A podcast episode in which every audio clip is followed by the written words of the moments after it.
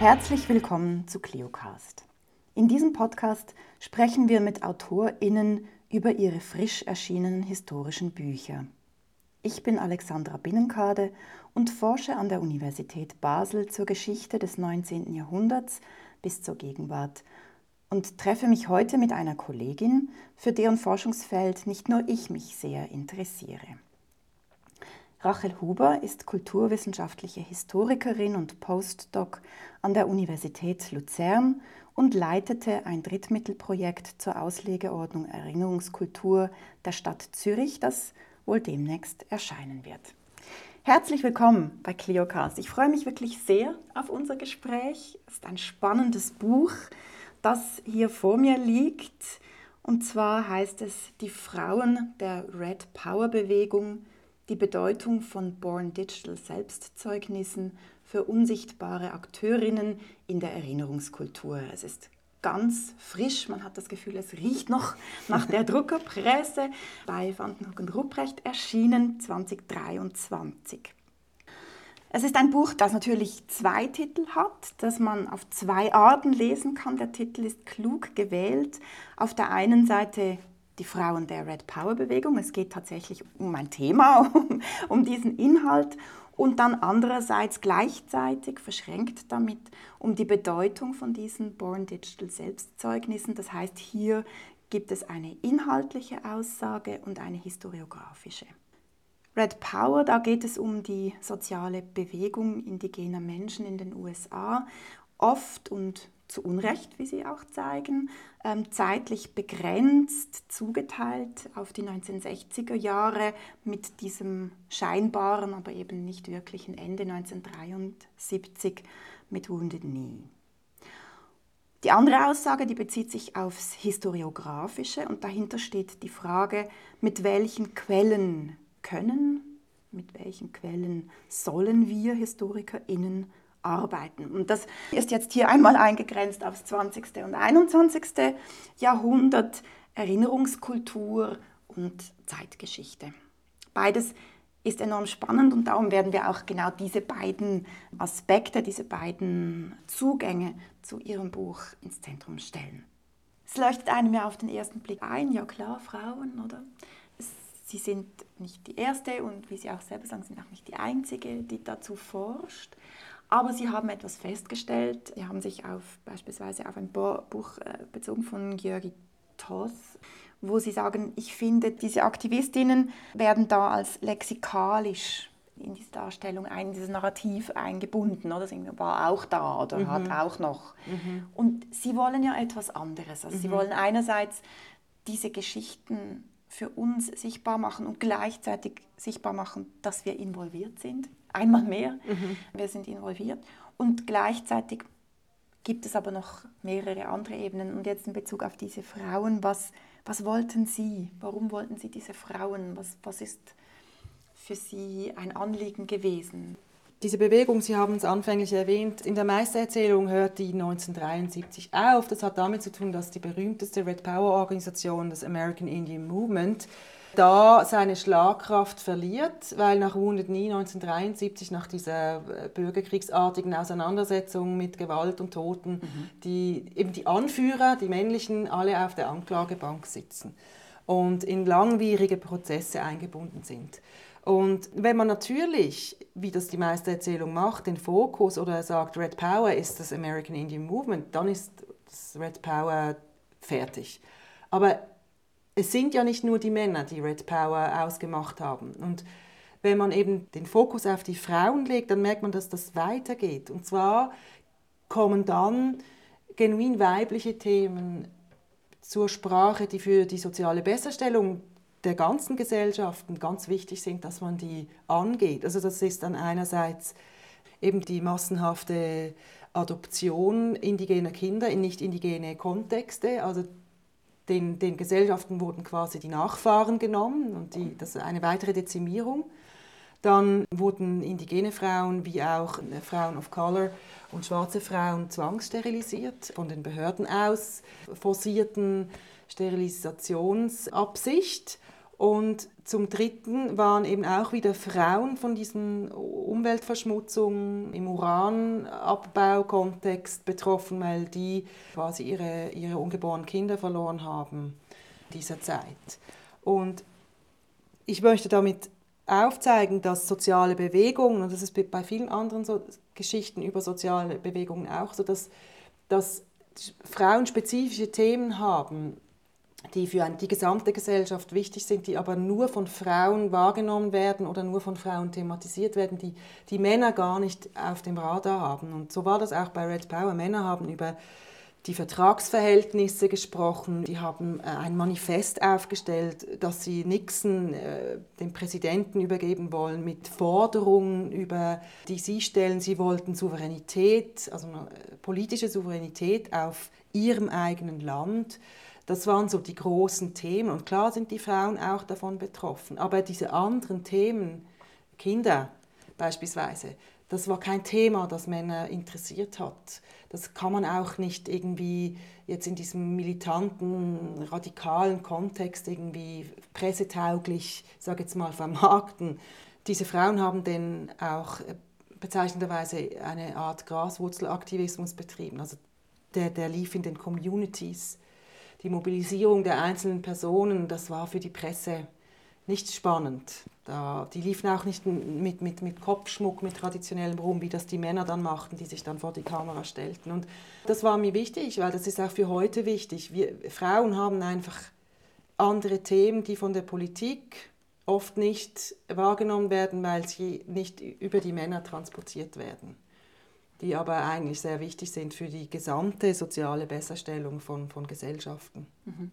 Und auf einer historiografischen Ebene heißt das ja auch, in dem Moment, wo sie sich entschieden haben, diese Geschichte aus einer Geschlechterperspektive oder spezifischer noch aus der Perspektive von Frauen anzuschauen, wurden Elemente einer Bewegung sichtbar, die bisher nicht genau. sichtbar gewesen waren. Genau. Das heißt, das Bild wird nicht nur vollständiger im, im, im, im Sinn der, was weiß ich, Gleichberechtigung oder irgendwie so etwas, sondern es wird überhaupt einerseits, man bekommt einen Einblick in die Mobilisierungsstrategien, in die Hintergrundarbeit, in sehr viel Strategie, in Zusammenarbeit. Das ist ja auch ein pan-nationales Projekt. Das mhm. ist ja nicht einfach nur diese Gruppe, diese Gruppe mhm. oder so, sondern und da spielen Frauen eine enorm wichtige Rolle über ihre Connections, über ihre Beziehungen, die Praktiken auch.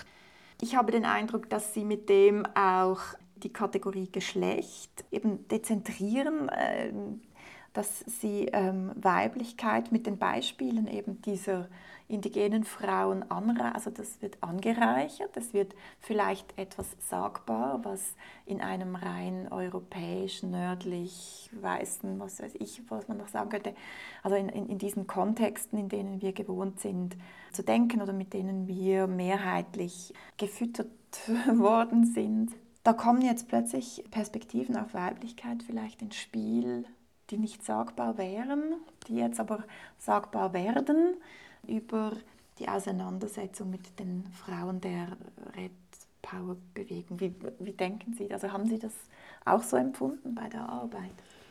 Ja, ich habe ganz bewusst keine Gender mhm. ähm, wissenschaftliche Untersuchung gemacht. Deswegen gibt es auch keine Theorien dazu in meinem Buch.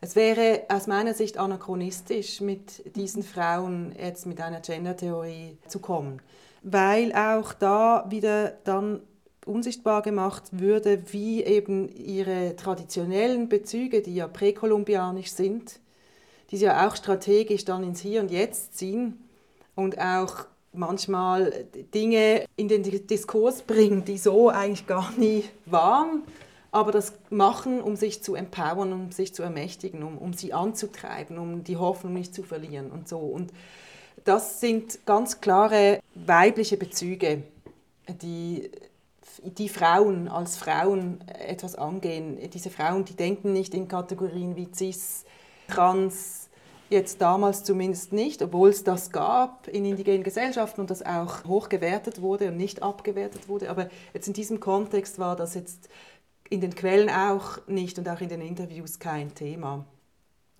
Ich glaube auch, dass ich ihre Leistung unsichtbar gemacht hätte, wenn ich das Geschlecht, so wie wir es heute in der Wissenschaft Verorten und Verhandeln reingebracht hätte. Deswegen habe ich es nicht diskutiert. Wieso? Was wäre unsichtbar geworden? Weil das Buch hat jetzt schon 400 Seiten mhm. und wenn ich jetzt darauf fokussiert hätte, dann hätte ich irgendwo an einem anderen Ort, wo ich nur beschreibe, was diese Frauen geleistet haben, und dann in die Analyse gegangen wäre, dann hätte ich da ganz pragmatisch einfach Platz verloren dafür, um diese Frauen sichtbar zu machen. Das hat mich einfach auch nicht für den Kontext jetzt nicht interessiert, mhm. Mhm. muss ich sagen. Also irgendwie das kommt, der Geschlechtshabitus kommt dann im Feminismus-Kapitel vor und da da finde ich auch, da gehört es hin. Mhm. Da, da beschreibe ich ja oder, oder zeige auf, dass eben ihr Geschlecht und ihr Geschlechtsverständnis hm, ganz stark von, von Spiritualität immer noch auch gefüttert wird. Und dass eben dass gewisse Freiheiten, die jetzt heute in einem Geschlechtsdiskurs über die Kategorie Geschlecht auch erkämpft werden, dass wichtig ist, dass das für die keine Freiheiten waren. Mhm. Oder? Also zum Beispiel die Freiheit abzutreiben. Mhm die man in einem Geschlechterdiskurs auch besprechen muss, auch heute wieder ganz ein akutes Thema ist und wo Geschlecht dann ins Zentrum gehört.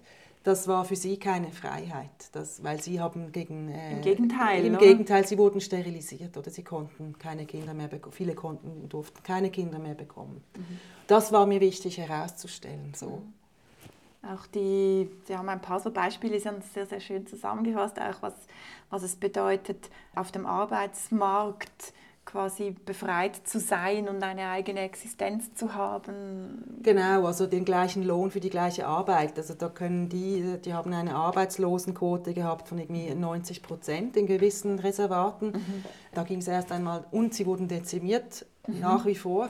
Da hat eben zum Beispiel Madonna Thunderhawk, die hat da gelacht über diese Frage, als die ihr gestellt wurde von weißen Feministinnen. Also ich finde ja, zuerst müssen wir mal um unser Überleben kämpfen und dann können wir darüber diskutieren, dass wir auch den gleichen Lohn wollen, aber dafür brauchen wir zuerst Jobs und die mhm. bekommen wir nicht, weil der systemische Rassismus eigentlich uns davon abhält. Mhm.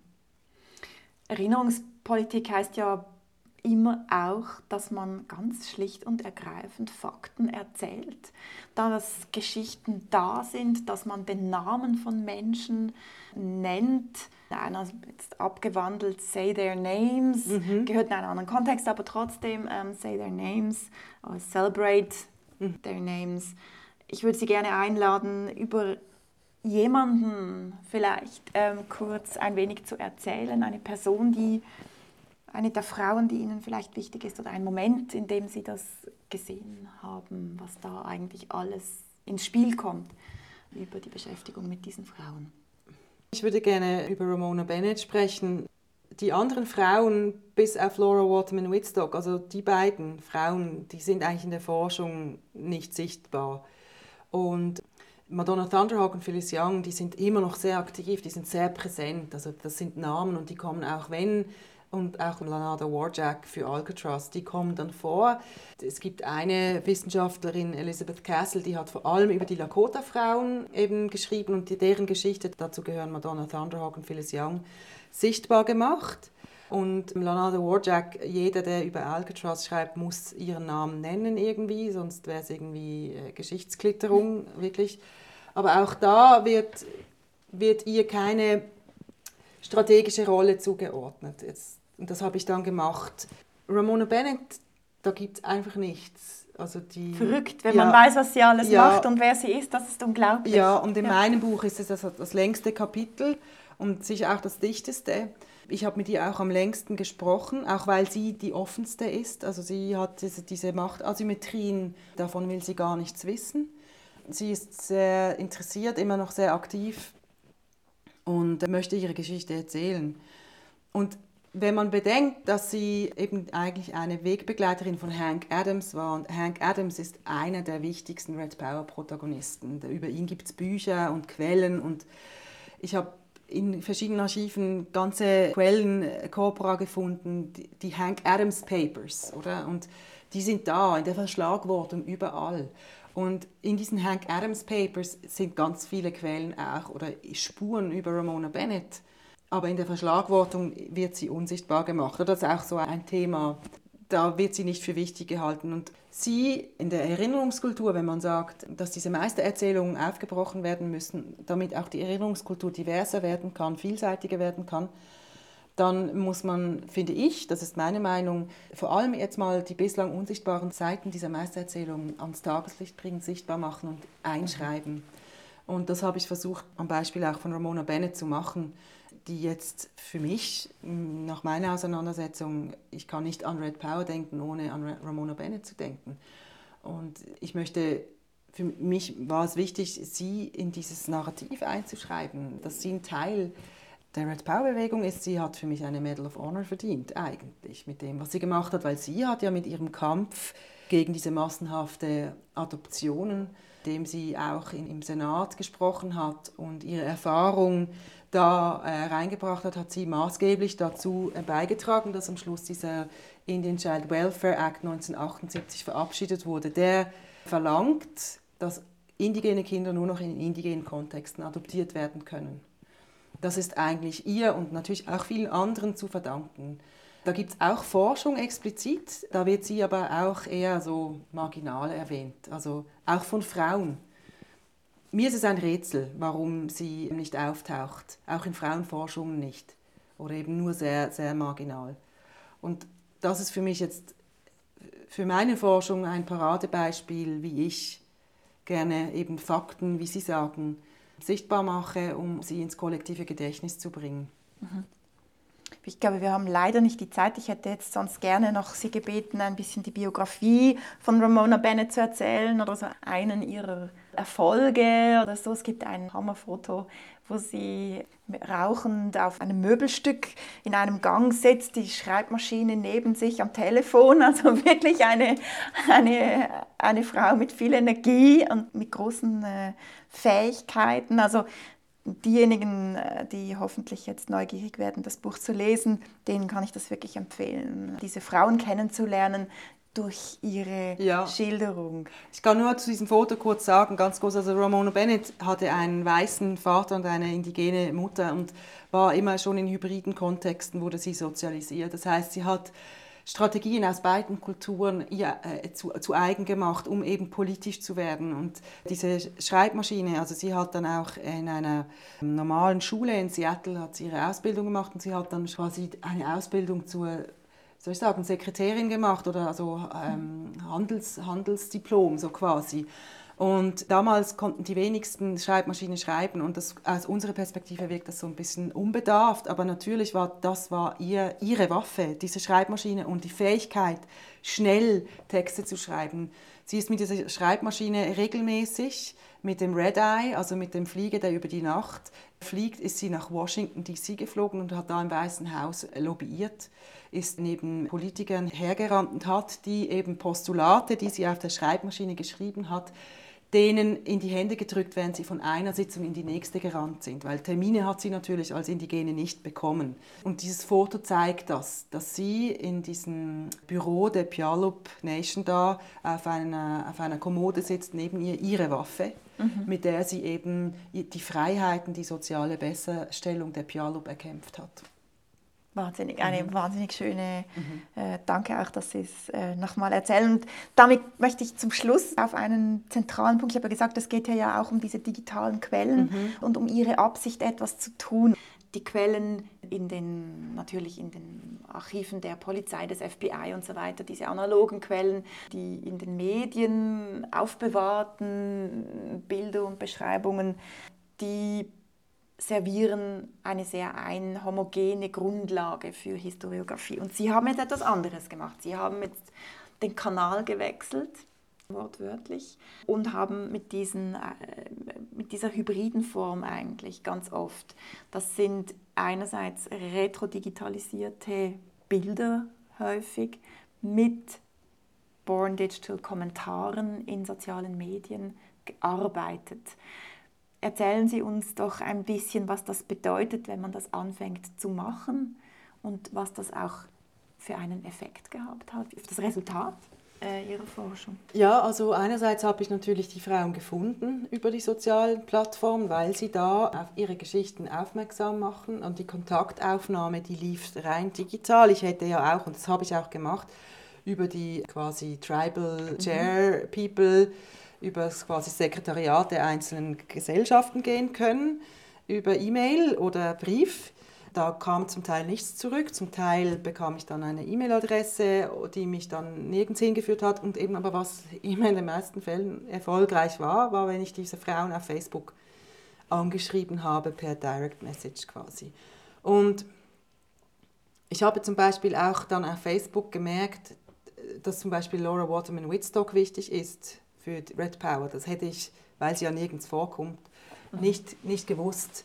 Das heißt, ich selber habe erfahren, dass das Social Media, dass Born Digital Quellen in meinem historischen Gedächtnis eine Lücke aufmachen, respektive eben schließen. Mhm. Und weil ich diese Erfahrung machte, habe ich gefunden, dann wird das vielleicht für andere Historikerinnen und Historiker auch der Fall sein können und wollte das theoretisch, wollte das, wollte das untersuchen, mhm. wollte das erforschen, ob, ob das quasi skalierbar ist überhaupt. Und ich meine, das muss man auch kritisch sehen. Das ist ja jetzt diese Frauen, die sind alle zwischen 5, 65 und 80 Jahren alt und die sind sehr aktiv. Es gibt historische Zusammenhänge, von denen noch Zeitzeuginnen leben, die sind überhaupt nicht aktiv auf Social Media und dann lässt sich halt keine, soll ich sagen, Struktur erkennen oder kein Muster so. Aber fallspezifisch ist es sicher ein Zugang, der Geschichten sichtbar macht, die über analoge Quellen jetzt nicht unbedingt so sichtbar werden. Und in diesem Fall ist es so, dass die Forschung vor allem auf analoge Ego-Dokumente rekurriert, auf Biografien, die von diesen Männern die Red Power Männern geschrieben wurde, die laut Feest, weil sie eben von der Presse so hochstilisiert wurden, zu den meist zitierten Indigenen des 20. und 21. Jahrhunderts gehören nach wie vor. So, also klar fühlten sie, die sich berufen, dann auch eine Biografie zu schreiben.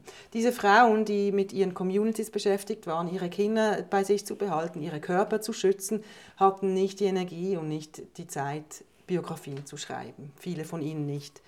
Und die Forschung bezieht sich natürlich auf diese, auf diese Biografien der Männer und die sind von sehr heteropatriarchalen Normen durchzogen, auch sehr sexistisch geschrieben, indem sie Frauen eben nicht zutrauen, dass die auch in gewaltsamen Kontexten waren und vorne an der Front im Widerstand mhm. oder überhaupt strategisch denken konnten. Also die wurden da meistens in der Küche oder bei der Pflege verortet. Mhm. Und diese Frauen stellen von sich Bilder auf Social Media, die ich in keinem analogen Archiv und in keinem Zeitungsartikel gefunden habe, weil die ja wiederum die Männer ins Zentrum gestellt haben, wie sie mit Waffen in den Schützengraben quasi sitzen oder auch von Polizisten abgeführt werden in Handschellen oder Bilder von Frauen, die gerade nieder, niedergeschlagen werden von Behörden. Also die, die offensichtlich in gewaltsamen Kontexten an der Widerstandsfront sind. Und das konnte ich nur über diese Quellen sichtbar machen dass diese Annahme, dass Frauen aus Angst vor Waffen und vor Gewalt eben im Hintergrund agieren und auch nicht strategisch äh, sind, dass, dass das eben dieser patriarchalen Logik entspricht, die eben nicht eigentlich der Realität entspricht. Mhm. Und ich konnte so auch eine Geschichte von unten oder jetzt eine intersektionalere Lesweise von Red Power schreiben, weil ich das Geschlecht eben dann doch wieder über diese digitalen Quellen beleuchten konnte. Und das hätte ich jetzt über analoge Quellen nicht so stark machen können. Also gewisse Aspekte, eben diese Gewaltaspekte, die, die sind in analogen Quellen nicht sichtbar. Ich denke, es hat auch mit Tabuisierung zu ja. tun. Es ist einfach zu schockierend auch, Gewalt an weiblichen Körpern ja. zu sehen. Aber die, das, das, will ich jetzt gar nicht unbedingt aufmachen, sondern da anknüpfend, was abschließend auch Sie fragen, was können Sie aufgrund dieser Erfahrung, Sie haben sich überlegt, kann ich das skalieren? Mhm. Sie haben jetzt diese Erfahrung gemacht und auch diese methodische Reflexionen angestellt. Was können Sie anderen, uns KollegInnen empfehlen im Hinblick auf digitales Quellenmaterial? Also momentan ist ja, sind ja Born Digital Quellen nicht so im Fokus der Forschung. Das hat eben auch Gründe, weil es ist einfach auch sehr willkürlich, was vorhanden ist, was man analysieren kann, was nicht. Wenn, dann sind es Big Data Analysen, mit Twitter-Daten, weil über die API von Twitter einfach auch einfache, oder das war zumindest vor Elon Musk so, einfache große Daten verfügbar sind für Wissenschaftlerinnen und auch Journalistinnen.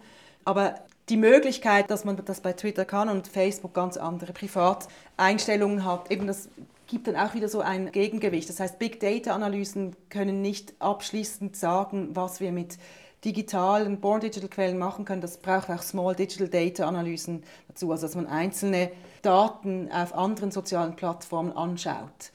Die, das ist halt Big Data ist da nicht möglich, weil man nicht für, von allen dieser Daten oder Datenträger oder überhaupt Personen, die hinter den Daten stehen, die Erlaubnis bekommt, die überhaupt äh, öffentlich zu machen oder zu analysieren. Das mit Datenschutz und Rechtslagen, nationalen Rechtslagen hat das zu tun. Das macht es schwierig. Dann die Archivierungslage, also das Internet Archive, das speichert längst nicht alles und wenn dann auch eben nicht so viel von Social Media Plattformen.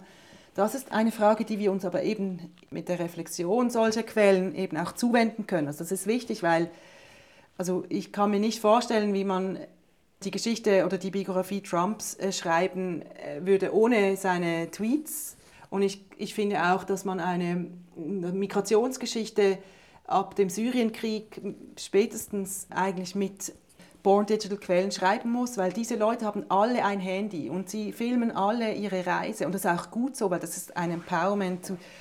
Wir wissen über diese Daten, wie gewaltsam diese Reisen sind, wie unfair diese Schlepper und diese Leute sind, die wichtig sind, um diese Leute von A nach B, diese Migrantinnen von A nach B zu bringen. Und eben eine Migrationsgeschichte ohne Born Digital Quellen in Zukunft sehe ich jetzt nicht. Das wäre sehr einseitig oder sehr schade, würde man diese Quellen nicht beiziehen. Aber eben, wir müssen uns zuerst klar werden, wie bewahren wir diese Quellen und wo holen wir sie raus, wenn sie nicht mehr vorhanden sind im Online-Web, oder? Da muss man auch reflektieren, was ist das Online-Web, die Dynamik des Online-Webs, was ist das Archived Web, Fragen, die Nils Brügger beispielsweise auch versucht zu beantworten und das teilweise auch gut macht. Also solche Fragen finde ich, also wenn man sich mit Born Digital Quellen auseinandersetzt, dann kommt man nicht umhin, diese Fragen zu diskutieren und die sind, die sind und bleiben wichtig für die Zukunft. Weil eine Geschichte von unten zu schreiben ist einfacher und differenzierter zu schreiben, wenn man diese Quellen beizieht. Und ich glaube, das wird sich auf uns als forschende Community auswirken, mhm. weil wir müssen teilen. Ja. weil äh, das, ist, das sind ja Screenshots zum Beispiel, mhm. die Sie gemacht haben, ja. die Sie hier drin haben. Wenn wir von Open Research Data sprechen, mhm. wenn wir sagen, okay, wir versuchen, das ist ja dann je nachdem auch wiederum eine der wenigen Chancen, wie wir verhindern können, dass das, was man da jetzt eben in einem Facebook-Post oder irgendwo gesehen hat, dass das nicht komplett verschwindet wo haben Sie jetzt Ihre Screenshots ja. archiviert? Das würde mich jetzt noch abschließend genau. Äh, interessieren. Was, was haben Sie konkret? Ich habe gelesen, Sie schreiben, ich habe das archiviert. Ich habe diese Screenshots tatsächlich jetzt privat mikroarchiviert. Also das heißt, sie sind auf meinem Computer und auf einem USB-Stick, also an zwei unterschiedlichen Orten, abgelegt. Und ich habe die, die ich benutzt habe, physisch wieder abgedruckt in diesem Buch. Also sie mhm. sind da sichtbar. Die Born Digital Daten, auf die ich verweise, die jetzt keine Social Media, zum Beispiel Webseiten oder so, die habe ich jetzt über Conifair, über ein offenes Archiv für Born Digital Daten, also für Webseiten, archiviert oder abgelegt. Und dieser Zugang ist hinten im Buch drin. Also man kann jetzt, das ist eine öffentliche Sammlung auf Conifair, auf diesem, das ist eine Archivierungsplattform. Da werden die ganzen Webseiten quasi gespiegelt und man kann sie da abrufen das, was alles gecrawlt wurde. Und die, die ich referenziere, die habe ich da in eine strukturierte Sammlung gemacht und beschriftet. Und der Zugang ist über einen Code hinten im Buch. Also von wegen Open Research, Open Data. Das ist jetzt einfach so eine Mikroarchivierungsform, die ich hier gewählt habe es gibt noch nicht viel mehr. Es gibt noch keine abschließende Praxis, die normiert werden könnte, weil eben die Forschung noch nicht, also es gibt wenig Forschung zu Born Digital Quellen des Online-Webs und diese Fragen sind einfach auch offen. Also wir wollen sie ja auf Hochtouren beantworten und sind auch dran, aber das ist so volatil und ephemer, diese digitale Quellenlage, die Born Digital Quellenlage, dass man, glaube ich, immer mit einer offenen Fragestellung, die man nur temporär beantworten kann, ähm, herumlaufen muss als Forscherin und Forscher. Ich glaube, in dem Sinn ende ich mit einem Appell an unsere Archive. Überlegt euch bitte einmal, was passiert, was ja. für Infrastrukturen ihr zur Verfügung stellen könnt oder auch was für Ordnungskategorien vielleicht auch ähm, wichtig sind für solche Forschung. Ich ende mit einem Dank an dies, für dieses Gespräch. Den gebe ich an gerne Sie, zurück. Ich glaube, wir haben ganz wichtige Punkte ansprechen können, die hoffe ich noch weiter wirken werden bei denen, die zuhören. Und bin einfach froh, dass es dieses Buch gibt und Danke, lade alle ein, sich das selber einmal anzuschauen. Vielen Dank. Vielen Dank an Sie.